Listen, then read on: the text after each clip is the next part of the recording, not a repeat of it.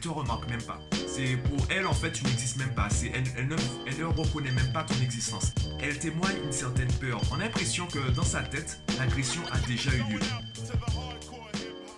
Yo, récemment, en fait hier, je discutais avec une amie d'une situation qui t'arrive peut-être, la situation où euh, des gens commencent à parler, elle parle et elle s'arrête pas de parler. Toi, t'as envie de soit de changer de sujet, soit d'arrêter la discussion et tu ignores comment leur faire comprendre gentiment.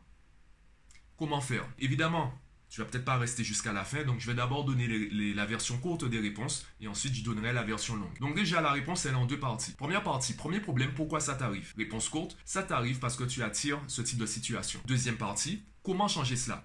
La réponse est toujours la même. Il faut changer tes habitudes quotidiennes. Passons maintenant aux réponses longues. Pourquoi ça t'arrive? Imaginons, allez, mets-toi dans la peau d'un agresseur. Tu rencontres trois personnes différentes. Alors, c'est pas un groupe de personnes, ce sont trois personnes isolées. Il y a, il y a de l'espace entre chaque personne. Première personne, ta première potentielle victime, elle te remarque même pas. C'est pour elle, en fait, tu n'existes même pas. C'est, elle, ne, elle reconnaît même pas ton existence. Elle ne se soucie pas du tout de toi. Deuxième personne, elle te remarque et tu sens dans son regard qu'elle est prête à se défendre. Elle a senti un danger potentiel chez toi et elle te montre avec son langage corporel qu'elle ne se laissera pas faire. Troisième personne, elle te remarque elle aussi. Elle témoigne une certaine peur. On a l'impression que dans sa tête, l'agression a déjà eu lieu. Parmi ces trois personnes, quelle est la personne que tu choisiras comme victime? Alors, ce que je dis n'est pas une science euh, exacte, c'est pas une vérité universelle, ça fonctionne pas dans 100% des cas. Puisque là, je dis que ce sont des personnes euh, que tu croises à différents moments. Chaque personne représente 100% de la situation. Donc, ce que je dis, c'est à prendre avec des pincettes. Il y a plus de chances, statistiquement, que tu choisisses la troisième personne comme victime. Euh, la deuxième personne, elle te remarque. Donc, tu vois une porte, sauf que la porte est fermée. Elle te montre qu'elle te laissera pas entrer. La première personne, elle, il n'y a pas de porte elle te remarque même pas. Et la troisième personne, il y a une porte et la porte est grande ouverte. C'est pour cela que je dis que tu attires ce type de situation. En fonction de ton attitude, et ça fonctionne pas dans 100% des cas, tu vas attirer plus de situations qu'une autre personne qui aura une autre attitude. Je rappelle aussi que tes souvenirs concernent les situations que tu as vécues et surtout les situations que tu as remarquées. Donc, il faut que tu changes tes habitudes quotidiennes, il faut que tu changes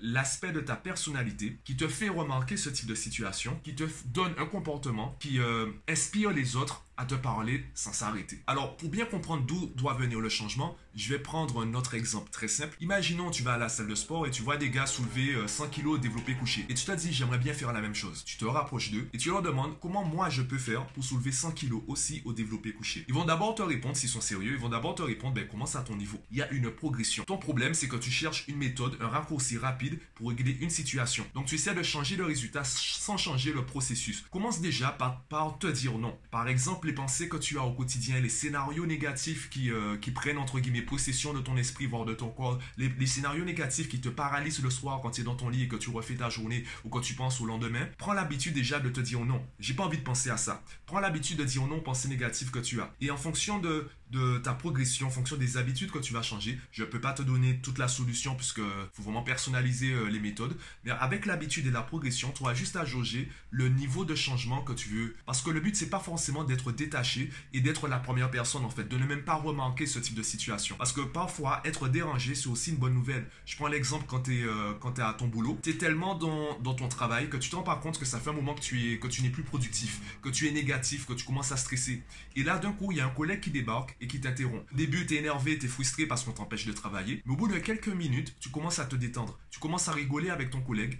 Et au bout de 10 minutes, tu te rends compte que l'interruption de ton collègue, c'est ce dont tu avais besoin pour prendre du recul par rapport à ton travail et repartir sur une base plus saine. Donc, retrouver ta productivité. Le but, c'est pas forcément d'être totalement détaché de ce type de situation. C'est surtout de pouvoir, entre guillemets, contrôler déjà ta réaction lorsque la situation débarque et aussi le nombre de situations similaires que tu attires dans ta vie. Dis-moi ce que tu penses de la vidéo. Je pense qu'elle est un peu plus longue que d'habitude.